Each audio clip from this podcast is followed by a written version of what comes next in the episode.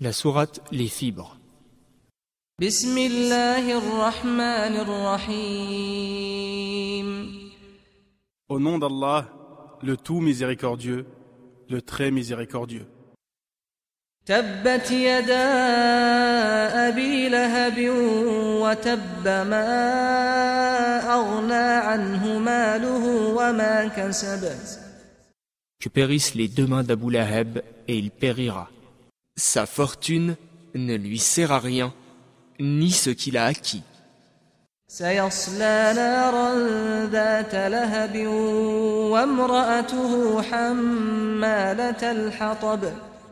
Il sera brûlé dans un feu plein de flammes, de même que sa femme, la porteuse de bois.